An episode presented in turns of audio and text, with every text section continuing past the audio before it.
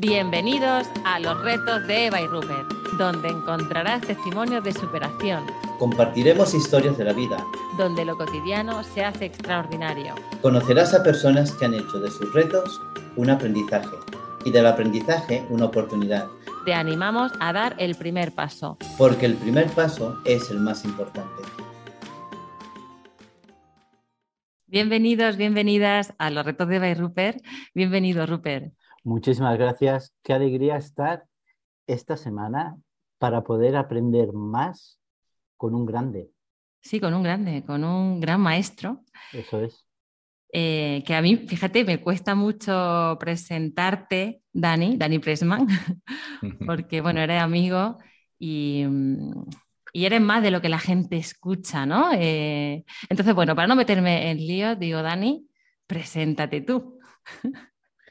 Hola Eva y Rupert, bueno, gracias primero por, por invitarme acá a este podcast, a poder compartir eh, una charla, una charla como si fuera de café.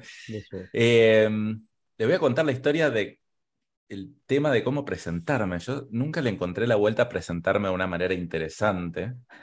Yo siempre digo, a ver, si voy a una fiesta y alguien me pregunta qué hago, ¿qué le digo? Y, he practicado muchas veces y nunca es atractivo lo que digo.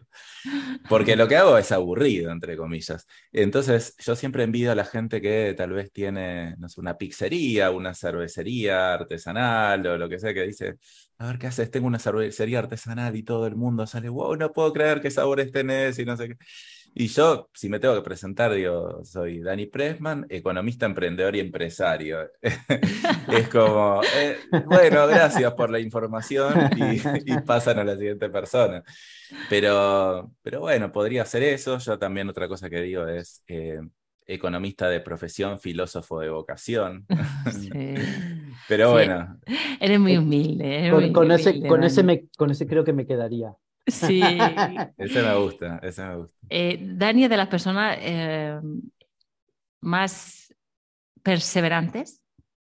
Eh, en España se dice la expresión esa de cabezones, ¿no? O sea, cabezones. Él se centra en una cosa y va por ella, pase lo que pase. O sea, es de las cosas que más admiro de ti, de ti, Dani. Y quiero, y quiero saber cómo se hace eso. Eh, te, vas a sorprender mucho con las respuestas que te dé, porque yo soy todo lo opuesto a eso. Y viste, cuando uno es lo opuesto, muchas veces se esfuerza por ser lo que no es y por compensar la falencia.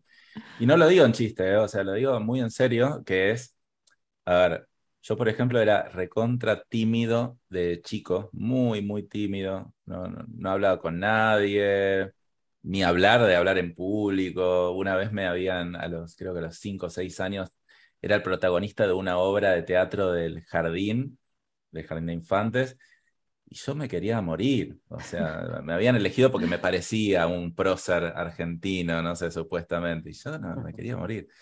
Entonces, y por otro lado, yo digo que, y me siento muy perezoso, muy vago, no sé cómo se dice allá, eh, de, muchas maneras. O sea, yo una cosa que se llama el eneagrama y yo soy el tipo 9, que es el, ah, pacificador, el perezoso también. Es como que. Entonces, como para. No sé, se ve que en algún momento inconscientemente, para lograr cosas, dije, bueno, tengo que hacer muchísimo esfuerzo y tratar de poner muchísimo foco en lograr lo que quiero, porque si no, la pereza me vence. Y esto es en serio, lo digo en serio, eso no, no, no es de humilde ni nada, o sea, es yo qué sé, uno tal vez quiere ser lo que no es. Entonces, de repente, me parece que la perseverancia es algo que tuve que aplicar para poder vencer la pereza, de alguna manera. Eh, de hecho, la falta de foco, o sea, yo no, me cuesta mucho concentrarme. Entonces, como me cuesta mucho concentrarme y como soy perezoso, eh, tuve que armar metodologías para hacer las cosas diferentes a otros, porque yo no puedo competir como otros que hacen y hacen y hacen y hacen. Yo tengo que encontrarle la vuelta para, no sé, generar el mayor impacto posible con el menor esfuerzo posible, con el menor desgaste de energía posible.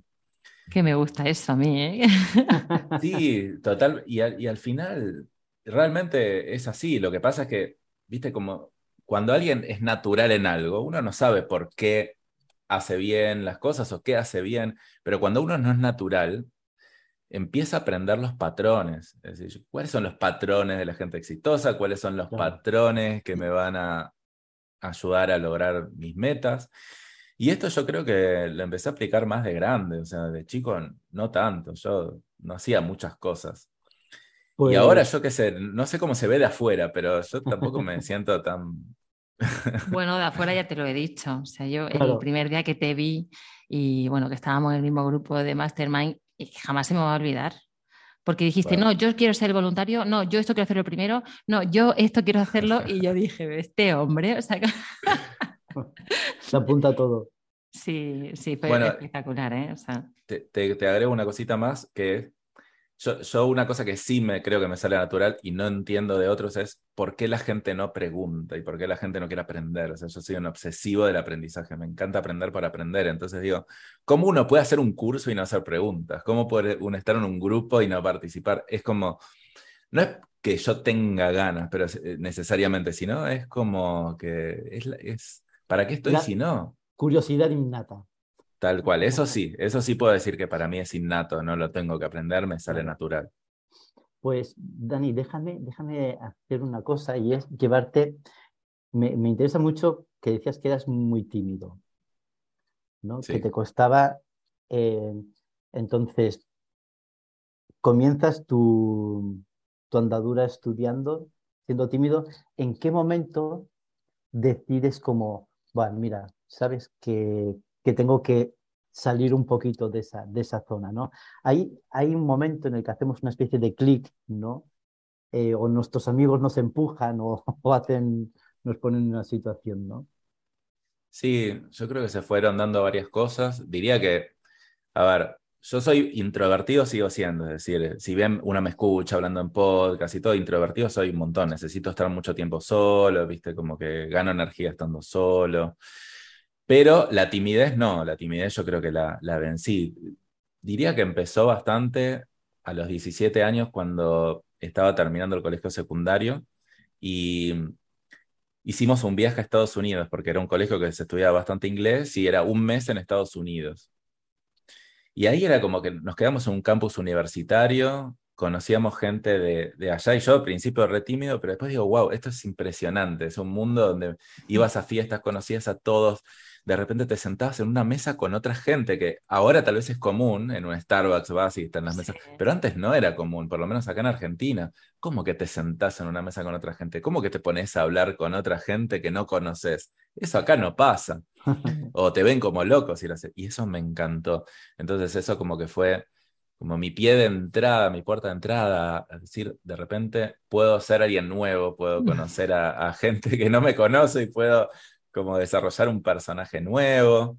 Empezó un poquito con eso. Otros hitos, no, por eso no sé si fue una decisión, pero fueron pasando cosas. Otro hito que el, director de la carrera universitaria de economía que yo estudié decía que teníamos que hacer teatro. Y yo me anoté a hacer teatro también, totalmente en contra. Yo estaba transpirando el primer día que estaba por entrar, no, no, no sabes lo que era. Y odié esa clase, pero al final de la clase me encantó porque me saqué un montón de inhibiciones y después hice, como dos años de teatro. Ah. Después, a ver, estoy pensando porque no, no es que lo tengo muy consciente. Después, por ejemplo, en un momento de mis empresas yo era como más del marketing, más de la parte de atrás, de la estrategia, pero no tanto de la venta y de hablar. Y en un momento que me había ido bastante bien con una empresa, pero después quebré porque me, estafaron con casi todo. Dije, yo tengo que aprender a vender. Porque está bien, yo sé por e-commerce, vendía mucho por Mercado Libre, lo que es Amazon ahí, mm. eh, pero no sabía vender. Entonces yo digo, yo tengo que aprender a vender. Y para salir a vender, bueno, tengo que ir a hablar con un montón de gente. Entonces, eh, hablo con un montón de gente. Y una forma de vender era también dar charlas, que ahora se hace un montón, pero yo mm fuimos en mi empresa de los primeros en dar charlas gratuitas de contenido, de valor, y después ofrecer un servicio que ahora es obvio, pero en su momento no lo hacía nadie. Eh, entonces al principio las charlas las daba en grupos de cinco personas, yo sentado al lado, porque sentado era una cosa, parado no me animaba, después me paraba y era un poco con grupos más grandes de gente, y de repente ahora me encanta dar charlas en público, Entonces como que se, no sé, se fue construyendo algo que me encanta ahora, o sea, no, no es algo que me, me cueste. Lo que sí, yo termino de dar una charla y después me tengo que ir a dormir una siesta. Porque, o sea, es como que desgasto un montón de energía, me encanta hacerlo, pero después tengo que volver a mí, a, mi interior, ¿viste? Toda la tensión, ¿no? Que se vive mientras uno da conferencias o, charlas, ¿no? Sí, sí. Toda esa energía que, que suelta. Eh, me, me, interesa mucho lo del teatro. Me interesa. ¿Por qué continúas en teatro? ¿Qué, qué es lo que, lo que hace que quieras tú continuar haciendo teatro aún siguiendo con tu carrera, ¿no? Sí, o sea, ahora no estoy haciendo, pero sí hice un montón de tiempo y siempre pienso, digo, volvería a hacer también. Era teatro de improvisación, no era teatro de letras, de aprender, de, memoria o actuar. Yo soy muy malo actuando, muy malo. Pero me gusta ser payaso. me di cuenta que eso, me gusta hacer el ridículo, me gusta la improvisación porque como también tengo un pensamiento más bien estructurado, eso me encanta. De repente el teatro de improvisación, te tiran un tema y, vas viendo con el otro, a ver qué dice el otro, en base a lo que te dice, reaccionás y la escena termina en cualquier cosa extremadamente ridícula. Me parece, no sé, me parece fascinante. Es, eh, es entretenido, te ayuda a romper un montón de barreras mentales. Eh, no sé, eh, hice como tres años después y seguramente en algún momento vuelva también. Pero es súper recomendable, o sea, yo qué sé, uno lo puede ver de dos maneras. Uno, porque le gusta. A mí se me dieron las dos cosas. Me gustaba y aparte me hacía algo positivo, me producía como quitar la timidez. Entonces, tiene las dos cosas, pero tal vez si uno quiere empezar a vencer la timidez, viste que hay mucha gente que no se anima a salir en cámara. Y yo hoy me parece raro porque hoy digo, no, ¿cómo no te animas a salir en cámara? O sea, lo siento así, pero en, el pasado era una locura para mí salir en cámara. Eh, entonces, no sé, me, parece algo muy interesante para probar, pero teatro de improvisación. No es teatro de que quiero ir a actuar y hacer una obra en frente de cientos de personas. No, no. Teatro de improvisación es como un juego. Es como clown no sé si existe clown allá también, que es... Sí, sí, sí. Eh, una, no sé, si frase payaso y va haciendo payasadas. Sí. Eh, eh, la, experta en este es Seba. Así que a mí me gustaría que improvisarais algo. Sí. Uh, bueno, bueno, Rupert tampoco hay que pasarse, ¿no? bueno, a mí me encantaría. sí, bueno, esa en otra, en otra. Sí, yo recomendaría al 200% el teatro y es lo que te ha dicho, ¿no? Como que te vuelve ese, ese juego, ese niño interior que tenemos, ¿no? Que queremos no sé, la creatividad, la imaginación. Em, a mí me has dicho ¿no? que tienes como el pensamiento muy estructurado. ¿Eso en qué se refleja?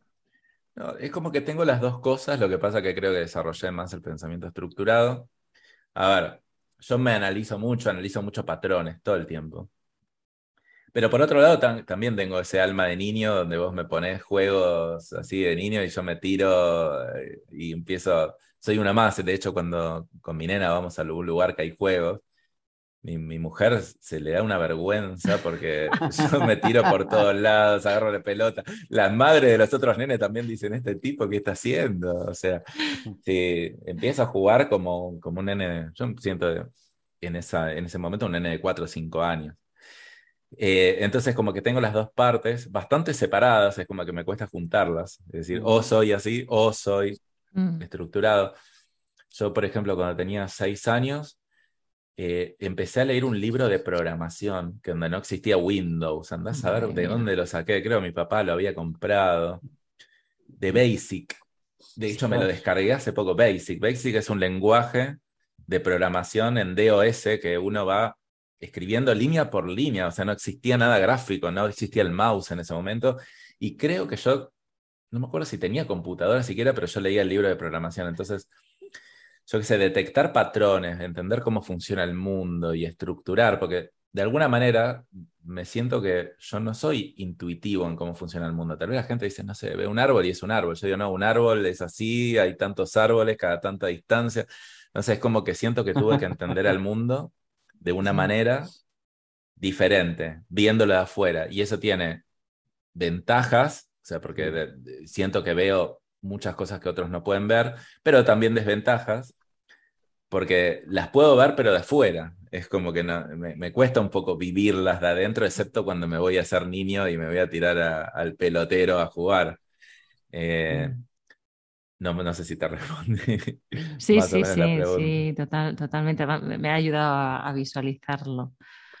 Sí, eh, claro, la, la, cosa es esa, ¿no? Que cuando nosotros tenemos este, esta mentalidad, pues, como dices, tú tienes su ventaja, ¿no? Y tiene grandes ventajas porque estructuras muy bien y puedes fijarte en detalles que en general muchos no, no verían, ¿no? Y la verdad que, que sí. Ahora, también es verdad que, que te deja encajonado en un, en un área, ¿no? Que, que es también bastante más complejo. Entonces, en tu juventud, es que, ¿sabes? Cuando uniendo ¿eh? con la mentalidad estructurada, ¿no? Y coger a, los seis años un basic, pues, pues ya, ya dice más o menos eh, la, la, idea, ¿no? ¿Qué, ¿Qué, reto, qué desafío tuviste que afrontar para llegar a, a, decir, bueno, después de que vas, haces el viaje a Estados Unidos y todo, pero supongo que niñez, juventud, hasta después de la universidad, habrán sido como muchos pequeños cambios eh, para poder sentirte bien. No, sé si me explico lo que quiero decir. Sí, sí, ¿cuáles, cuáles retos tal vez tuve que afrontar?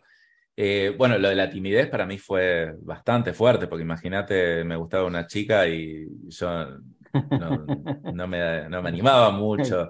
Eh, me ayudaron mucho los inicios de la tecnología, donde ya podías contactar a gente tecnológicamente, pero no, después como que entendía patrones también. A ver, ya, es una locura esto que voy a contar, pero es como que entendía patrones de lo que tenía que decir o que tenía que hacer y, y, al final lo iba armando así hasta tal vez esos viajes a Estados Unidos que, eh, porque hice más de uno, porque después volví, quise volver ese mismo verano y después de nuevo y después de nuevo, donde ya me fui soltando un poco más. Entonces yo no, sé si lo veía como un reto en su momento, para mí yo era así y ya está.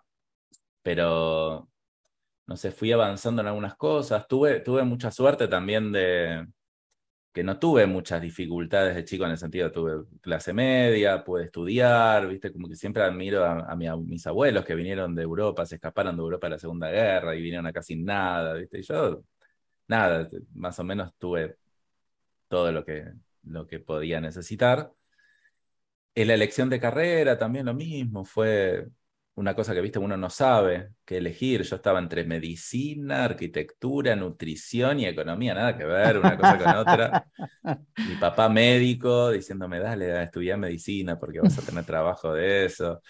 Eh, y la elección de carrera, ahí sí me sentí reidentificado en la universidad. Qué lindo que fue eso, o sea, qué lindo que fue estudiar eso. Eh, ahí sí me sentí como más en mi mundo. Después creo que todo ahí fue como mejor, o sea, siempre para mejor, donde yo decía, bueno, mira, las cosas funcionan y pasan y empecé mi, bueno, una empresa, me empezó a ir bastante bien hasta que yo ya me creía que era muy bueno y tuve esa eh, gran caída.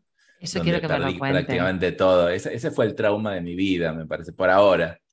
Ese fue el Y ahí digo, pará, pará. Ahí es donde, pero estuvo buenísimo, porque la verdad que aprendí un montón pero fue durísimo, porque hasta ese momento, salvo el tema de la timidez y, ese tipo de cosas, no, no sé si tuve retos tremendamente difíciles. Ahora, a partir de eso sí, sí, sí, sí fue. No sé si querés que profundice en eso. Sí, claro, yo quiero que me lo cuente. O sea, yo quiero que me lo cuente. O sea, que estaba en un nivel de empresa, ¿no? Entiendo que tenía una empresa montada, exitosa, que facturaba, ¿no? Entiendo. Sí. ¿Y qué pasó? No, a ver, me dedicaba a la importación de productos de electrónica, eh, con altos y bajos, ¿no? Todo, tuvo momentos buenos, momentos malos, pero dentro de todo siempre para adelante. Llegamos a crecer un montón, o sea, importamos un montón, nos volvimos los vendedores número uno de electrónica de Mercado Libre. No sé si allá hay Mercado Libre o no, pero es como al Amazon, sí. como Amazon de Latinoamérica. Eh, yo en un momento dije, bueno, pero ya me cansé de esto porque también me canso de las cosas. O sea, tengo ciclos de, no sé, ocho años más o menos, que, ya está, ya aprendí todo lo que tenía que aprender. Cuando algo ya dejo de aprender, entonces muchas veces quiero pasar a otra cosa, no me importa si me está yendo bien o no. Pero ese momento se había estancado un poco, era bueno, me retiro, me llevo algo de, dinero, puedo estar tranquilo un tiempo. Eh, mi socio, mi ex socio había seguido con eso y de repente me voy de viaje a Europa un mes. Y en el medio del viaje a Europa, mi socio me llama y me dice, Daniel, el chino no me atiende el teléfono, el chino era nuestro proveedor de China, que tenía mucho dinero nuestro y mucha mercadería nuestra. Y, y él todavía me tenía que, o sea, yo no tenía dinero en efectivo casi, era como me tenía que ir dando de a poco a medida que se vaya vendiendo. Y de repente ya me cayó la ficha, digo, y encima yo me había metido a invertir en otras cosas, en startups que al final también funcionaron mal. Eh, había abierto como una oficina tipo cowork donde metía a todos los startups y yo como me creía el inversor, ¿viste? Eh, em, al no tener mercadería nueva, tampoco mi, mi, ex socio podía vender la mercadería que tenía, entonces no quedaba mercadería vieja y pasaron un montón de cosas que yo me empecé casi a quedar en cero. O sea, no tenía, no tenía o sea, no me quedé nunca en cero, pero era como bajaba, bajaba, bajaba, bajaba y estaba como al límite. Entonces digo, primero que fue un golpe muy duro porque yo ya pensaba, digo, che, ¿cómo el resto no puede hacer negocios y yo sí tan fácil? Era como, viste, eso cuando te, crees demasiado, pero es mentira, ¿entendés? No, no. No, no sé si lo pensaba de esa manera, pero, pero tal vez lo sentía de esa manera. ¿Y qué hiciste? ¿Te volviste del viaje? ¿O cómo fue? O sea, porque el chino no me coge el teléfono, pero que no me lo coge, que no me lo coge, que no me lo coge. ¿No? no, eh, yo, yo la única imagen que me acuerdo de eso era yendo a un baño en, no me acuerdo en dónde estaba, en Europa, sacando, ¿viste? ¿Cómo se llama el lugar donde guardas el dinero? ¿Viste? Eh, sí, la y contando los euros a ver cuánto me quedaba para ver cuánto podía. Esa imagen me la acuerdo. Era como que, bueno, no, no me volví porque, o sea, no, no era que, tenía dinero para terminar el viaje, sí, digo, ya estoy acá, pero no le conté a nadie en su momento, creo que esto lo ah. conté como mucho después, entonces yo seguía manteniendo mi imagen en su momento, ah. como que era, ah. eh, o sí lo contaba, pero muy, como, muy en privado. Entonces de repente fue un golpe muy duro porque era también empezar de cero. Yo tenía, ponerle, creo que 31 años, justo había también cortado con mi novia al momento, dejado la empresa y eran como ciclos que se iban terminando. Entonces, no, empezar de cero, cuando yo ya creía que a los 35, yo decía, a los 35 me retiro. No era que me iba a retirar, porque siempre me gustan hacer cosas, pero ya está, voy a ser millonario a los 35. Y era como que, pues dije, che, esto no, no, no va a pasar. Se me ha truncado todo. Eh, no solo eso, sino que tenía que empezar abajo desde cero todo lo que había hecho. Entonces dije, bueno, ¿qué hago? Porque en ese momento yo tal vez me quería tomar un año sabático, no sé, era estar tranquilo, ¿viste? Como, sí, empecé a invertir, pero lo tomaba más como, como algo de diversión. Y bueno, y por eso dije, bueno, ¿qué, qué negocio puedo empezar sin, sin capital, porque no puedo comprar mercadería, no puedo hacer nada. Bueno, empiezo a vender páginas web. Yo qué sé. Me hice un cursito de páginas web, yo no sabía nada. O sea, e, esa sí es otra cosa que tengo. Como me gusta tanto aprender, es como que aprendo eh, bastante rápido algo nuevo. Después me termina aburriendo muchas veces, porque es como que tan intenso el proceso de aprendizaje que... Y bueno, y así. y. Sí perdón, es que me, me, me queda ahí en el, en, el, en el punto ese de cómo haces, llegas, de pronto tienes, eh, llegas el, el primer pensamiento en Argentina, llegas a casa, te encuentras con todo eso, la sensación, ¿no? Y es como, ¿ahora qué? Sí, ¿sabes? Yo creo que lo peor es que si hubiera sido un momento, yo, yo creo que los dolores momentáneos, no sé, te pasa algo en un momento y lo sufrís por una semana, por un mes, bueno, ya está, pasa. Pero eso fue muy extendido en el tiempo, entonces no fue como, uy, un momento que tipo me cayó la ficha, y, sino que, esperá, estuve con al límite porque también empecé el nuevo negocio, que sí empezaba a vender, pero no tampoco tenía dinero, menos mal que no tenía hijos, ¿viste? Como que un montón de cosas que... Pero fue como muy extendido, entonces era como muy estresante, mm, como de mucha ansiedad de decir, bueno, tengo que recuperar el tiempo perdido lo más rápido posible y trabajaba 15 horas por día y como que lo único que me importaba era eso, porque era como, claro, era un fracaso, viste, mal gestionado, ¿no? Como, eh, digo, me fue así y lo tengo que recuperar, no es bueno, ya está, aprendo lo que me pasó y, y listo. Por un lado sí me lo tomaba así porque mi ex socio estaba como loco queriendo ir a China a buscarlo. y yo digo, bueno, ya está, ¿qué vas a Después me devolvió un poquito de plata, pero me devolvió 3 mil dólares, de, que eran menos del 1% de, la que, de lo que había. Eh, pero bueno, fue, fue muy extendido, la verdad que ese... Y después, bueno, fui construyendo otra cosa y que, que bueno, se fue, se fue recuperando, pero hasta ahora como que tengo esa sensación, sigo teniendo como un poco... Soñé mucho tiempo que estaba viajando a Europa y tenía una valija con dinero, pero la valija transparente. Mucho tiempo, casi todas las noches, así que imagínate lo que, lo que fue eso. O sea, yo no sé si fue un problema, yo que sé, hay, gente que tiene problemas mucho más graves, pero para mí era, era, todo lo que había construido, tal cual. Era el tuyo. Claro. Sí. Y entonces te pusiste a vender páginas web y, y ahí arrancó tu, tu segunda empresa. Sí, a ver, espera. Ahí está, perdón, apago una alarmita que tenía. Eh, sí, ahí empecé porque me habían dicho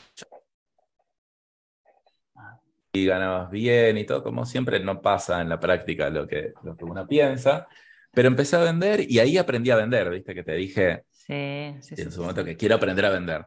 Y yo me iba con las carpetitas, me iba, no sé, alguien vivía a dos horas de distancia, yo me iba a dos horas en tren, viajando en verano, eh, con el calor a presentarlo y si me compraba, me compraba y si no, no, pero no sé, como yo sabía hacer publicidad por Google, porque lo había hecho en mi empresa, no me resultó difícil y como yo no sabía nada de páginas web, ni tenía páginas web hechas, salvo la mía, entonces, vos decís, ¿cómo vendes una página web sin tener portfolio? Nada, porque todo el resto era impresionante el portfolio que tenía.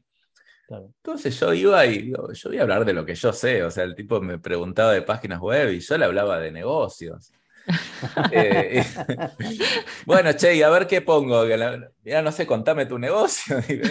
y, y, a la gente le encantaba eso, porque nadie habla de negocios cuando, o sea, son diseñadores los que hacen páginas web, no entienden nada de tu negocio. Y yo te decía, pero tu página web no es una página web, es como el reflejo de tu negocio, tenés que ver a ver qué te conviene hacer de esta manera, o contame, a ver, mostrame la fábrica, tipo.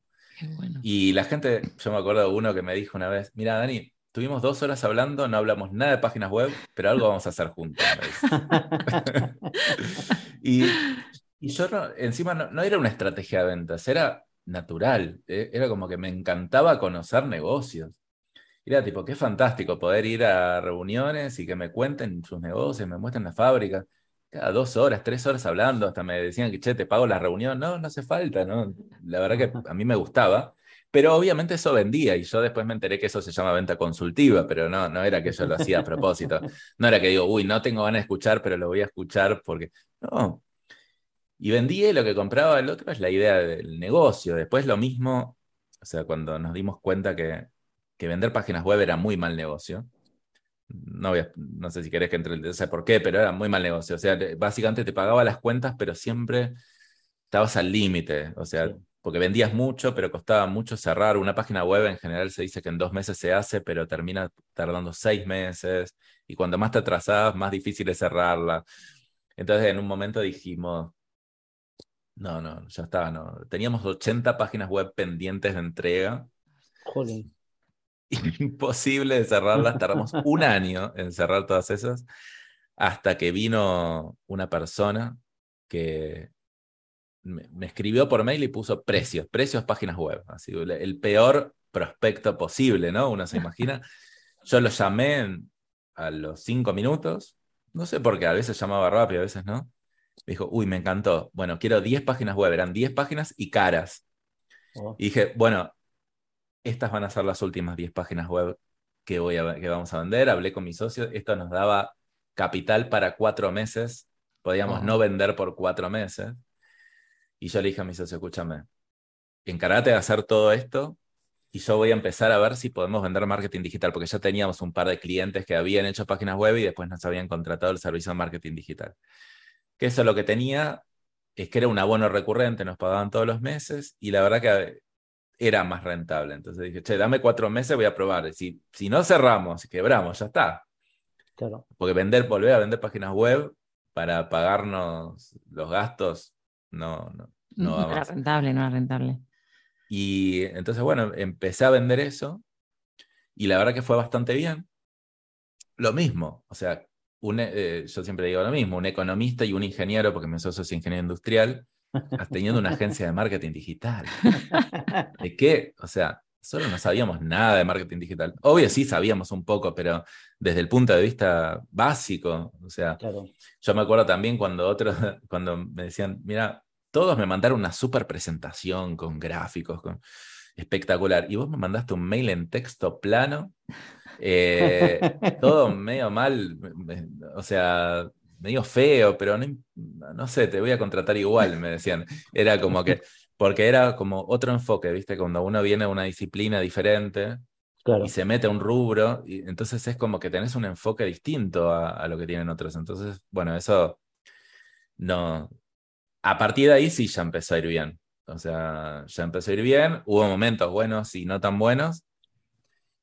Pero por, por ahora no volvió a pasar. O sea, y no creo que pueda volver a pasar, ¿viste? Lo de. Bueno, nunca digo nunca. Lo de los, eh, claro, porque ya, ya no tengo gente que me debe dinero, ¿viste? Es como que estructuré todo financieramente para que idealmente no me vuelva a pasar una cosa así.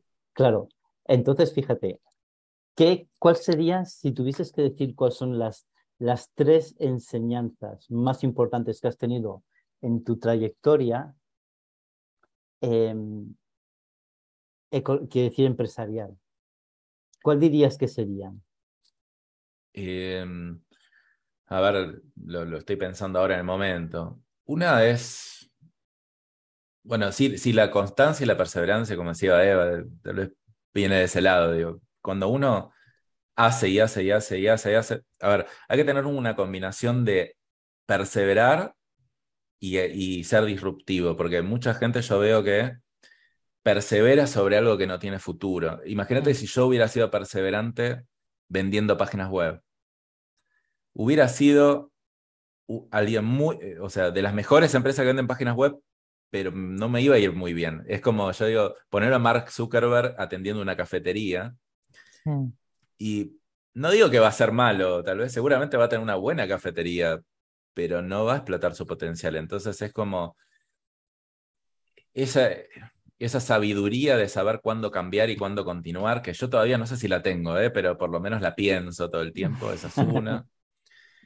Eh, después que tu primer negocio no raramente va a ser exitoso. De hecho, yo como analizo muchos patrones y entrevisto también a dueños de negocio, a los que le va bien, ninguno es su primer negocio ni su segundo.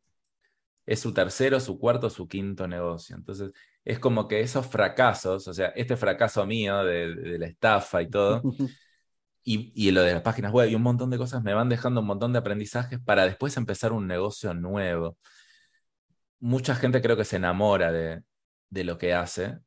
Y yo o sea, no, digo que está bien o está mal, porque es, como un perfil más artista, ¿no? Como que, espera, yo lo creé, es mi hijo, ¿viste? Es como que... Claro. Eh, pero no, no termina siendo tan bueno enamorarte de lo que haces, sino de cómo lo haces, tal vez. Entonces yo digo, eh, te podés llegar a estancar por quedarte atrapado en algo que no tiene sentido. De hecho, bueno, en unas semanas va, va a salir un episodio de podcast que dice el modelo de negocios que elegiste te limita o te potencia. Es súper importante eso. Pero por otro lado, tampoco puedes estar cambiando todo el tiempo. Entonces es como, ¿cuándo cambiar? Y ahí aluda a la frase esta que dice, dame, no sé, Dios dame la sabiduría para saber cuándo aceptar lo que no se puede cambiar y cuándo cambiar lo que se puede cambiar. Y, bueno, no me acuerdo cómo era la frase, pero algo así era como la sabiduría para, para distinguir cuál de las dos tengo que hacer. Eh, y equivocarme rápido. Eso para mí es súper importante. Es decir, no, no es cuestión de evitar los errores, sino de cometerlos rápido. Tampoco yo quiero equivocarme a propósito, pero es todo lo que pruebe lo tengo que validar rápido. Soy muy de la, de la metodología Lean Startup, que es como una metodología ágil, donde en vez de, por ejemplo, la típica, quiero lanzar un curso, estoy dos años creando el contenido de ese curso, después lanzo y nadie me lo compra. Y yo hago al revés. Yo primero vendo el curso que no tengo hecho, de hecho lo hice así, solamente tengo los temas, obviamente, y si me lo compran, creo el curso. Entonces, y si no me lo compran, no lo creo, no me gasto dos años. Antes sí lo hacía de la otra manera, porque es la, o sea, esto que estoy diciendo es muy raro. ¿no? Como, ¿Cómo vas a vender algo que no tenés, ¿no? Como que suena... Y, hace poco empecé a escribir como las reglas de oro de mis, de mis negocios, pero todavía no lo tengo totalmente pulido ni me las acuerdo ahora. Exactamente, pero viene por este lado, tipo, ¿cuáles son las cosas que...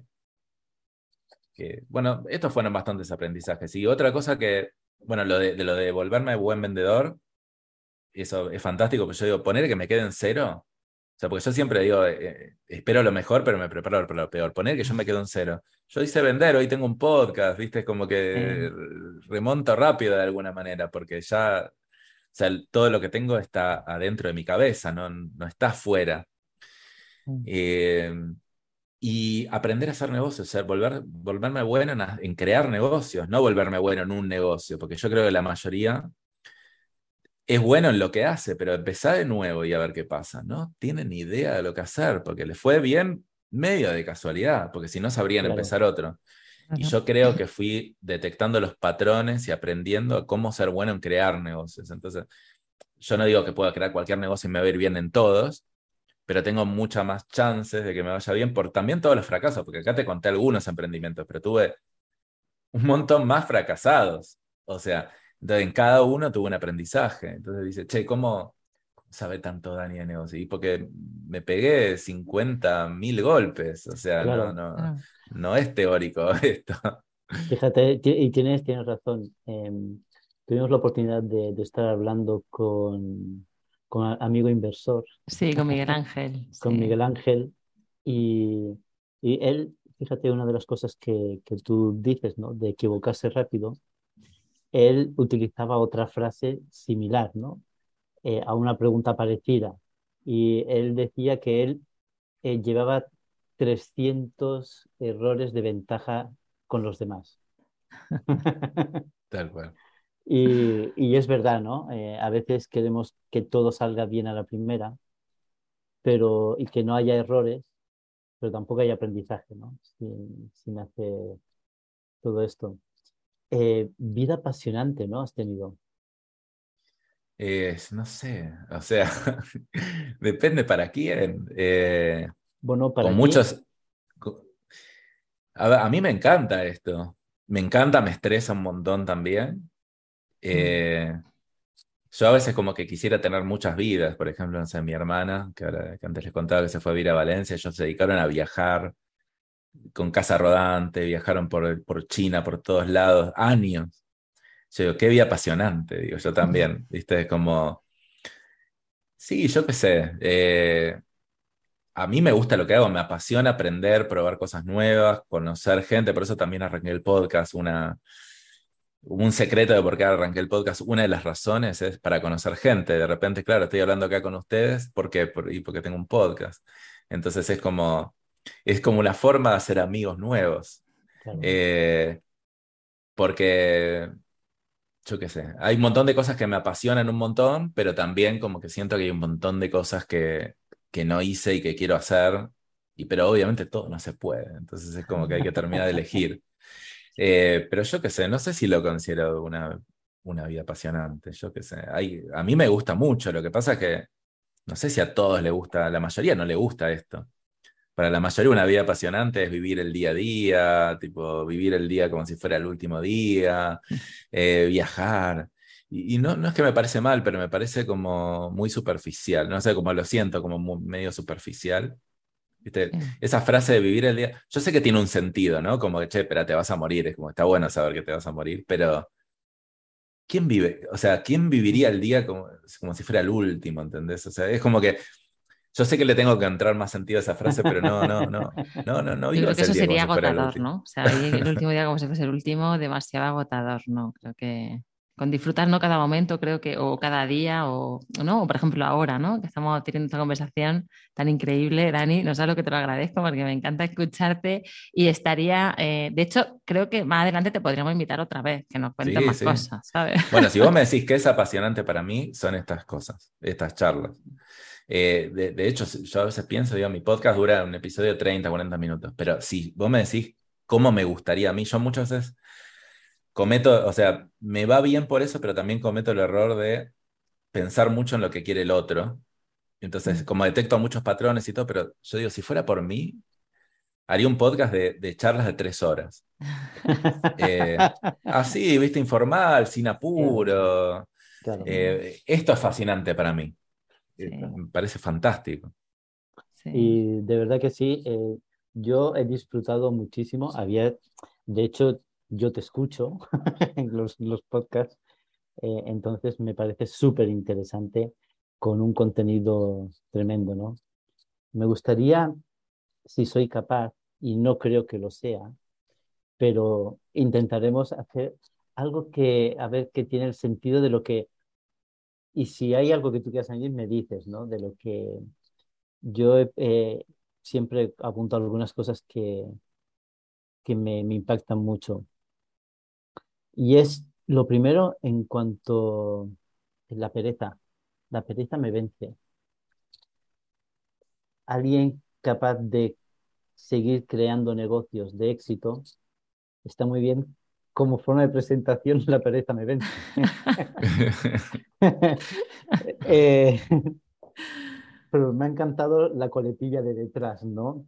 Y es que em, tuve que afrontar la perseverancia, ¿no?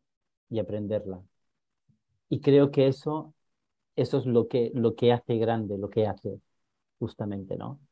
El, reconocer estas dos, dos áreas que, que, son tan importantes. Eh, me ha encantado algo que has dicho en cuanto al viaje a Estados Unidos. Te digo que me quedo con una pequeña pregunta, ¿no? Y la, la pregunta de tu viaje a Estados Unidos es, ¿cuándo te has sentido más tú en Argentina o en Estados Unidos cuando estabas solo? Allá. Por mucho, sí, sí, sí, sí. sí. Porque era como un lugar de... Primero Estados Unidos me fascina, después la apertura de la gente, ¿viste? Desde afuera se dice mucho, no, el, americano, no sé, a mí me encanta el, el, americano. Y aparte, el, no estar rodeado de gente que, que sabe no tienes que demostrar nada yo ahí voy y puedo ser alguien nuevo, entonces es como, pero alguien nuevo es ser alguien mayor, entonces sí, mucho más allá. Sí, em, yo eh, recomiendo mucho a, mis clientes, amigos, que se vayan a un lugar donde nadie los conozca y vivan para ser ellos, ¿no? Quien quiere descubrir quién es. Em, me encanta que hayas hecho teatro. Yo, eh, yo he hecho poco, menos que vosotros, porque yo no he estudiado exactamente teatro, pero bueno, eh, mis incursiones han sido las que han sido y me lo he pasado súper bien. Entonces creo que es una, una muy buena terapia para comenzar a, crecer y a vender bien. Eh, fíjate que, que, mucho de lo que tú has dicho seguramente, no sé si habrás hecho alguna vez la conexión, pero de estas improvisaciones es la capacidad que tengas de, de poder afrontar una venta, ¿no? Y, creo que, que, también va delineando tu, tu perfil ¿no? de, de, lo que eres, que es, que es fantástico. Me ha encantado algo que, que has dicho acerca de que te cansas cada ocho años, aproximadamente. Sí. Entonces, y que, y que si no aprendes lo dejas. Y creo que, que fíjate, no, no, no, que, no hay que dejar como olvidarse de las cosas, pero es verdad que esa inquietud constante de aprendizaje hace que nosotros podamos crear y seguir creando y estar dándole valor a, cada cosa que, estamos haciendo. Entonces, ahora, si juntamos tu pereza y el aburrimiento, ¿qué hacemos con las empresas que has creado, no? Y vuelve otra vez, pues, a lo que, a lo que tú decías, estos tres tips que, dejas, ¿no? La constancia, la perseverancia y el ser eh, disruptivo. Creo que, esto eh, son como características muy tuyas, ¿no? Eh, de, lo que, de lo que has hecho. El, el, no frustrarse tanto ni rendirse después del primer año, del primer negocio, si, si, si no sale, o del segundo, o del tercero que, que decías. Y me ha encantado eso de equivocarte rápido. Creo que hay que equivocarse rápido en la vida para poder aprender rápido también ¿no? de, los errores que, que tenemos. Y me, me, ha encantado, he disfrutado muchísimo escuchándote. Y Eva, eh, danos el reto. Eh, bueno, antes de lanzar el reto, quiero agradecerte, Dani, de verdad, que, que, haya bueno, compartido con nosotros un poquito de tu historia, de tu aprendizaje y de, y de, cómo eres tú, que sé que se sale un poquito ¿no? de, tu, de, tu, de, tu, de, tu, podcast, de tu lado más... Eh, y bueno, me encanta, me encanta conocerte. Más de Pero cerca. me encanta porque es una sesión de terapia gratis para mí. es así, te juro que digo, tipo, está, está, buenísimo porque me conozco, o sea, hablando uno se conoce, está sí. eh, es genial. Así es, así es. Qué bien. Así que bueno, eh, te digo que te volveremos a llamar un poquito más adelante para hablar de algún, algún tema en, en concreto, porque te digo que me encanta escucharte. Y bueno, el reto va un poco eh, con el tema del fracaso. Eh, porque es verdad que hay cosas que generalmente no, no solemos contar o por vergüenza o por que la gente que va a pensar de mí. O... Y creo que es fundamental, como bien dice Dani. Entonces el reto va en hacerme la pregunta de ¿en qué he fracasado? Y qué he aprendido de, de ese fracaso. No, no solo quedarte ahí en el fracaso, en el, oh, madre mía, no me ha salido, no me ha salido, no, sino, bueno, esto, eh, ¿qué, ¿qué, me ha enseñado, ¿no? ¿Qué he aprendido? Me Así encanta. que con esto terminaríamos, Dani. Y te, te, puedo agregar una cosa al reto como una, un complemento, claro. que sería pro, probar algo que, que te haga sentir incómodo, que esté totalmente fuera de la zona de confort. Por ejemplo, para mí teatro era eso, eh, el año pasado probé a hacer biodanza, que es una cosa que para mí es, no, no sé ni lo que es todavía, pero eh, imagínate, entonces, o sea, enfrentate a cosas que sepas que te van a salir mal para vencer ese miedo al fracaso, porque ya sabes que te van a salir mal. Me encanta. Ese reto, o sea, hay, hoy tenemos dos retos, ¿vale? el hacerte la pregunta y luego el hacer algo incómodo que, se, que te sienta eh, eso, que un fracaso, ¿no? Y, y, y que haya que vencerlo. Claro que sí. Qué me bien, Dani. Me ha encantado, me encantan estos dos, estos dos retos. Y solamente, pues, Dani, de verdad, encantado de conocerte, he disfrutado muchísimo, mucho. Y solamente, pues, eh, recordar que es algo que tú has hecho y que a nosotros nos gusta recordar, ¿no? Y es que tenemos que dar el primer paso porque el primer paso es el más importante. Muy bien, pues muchísimas gracias. Te mando un besazo y un besazo a todo el mundo que nos escucha. Bueno, y gracias por, por invitarme, la verdad que me, me, encanta tener estas conversaciones. Muy buenas, la verdad, cuando, cuando quieres estoy de nuevo. Muchas gracias, Dani, de verdad.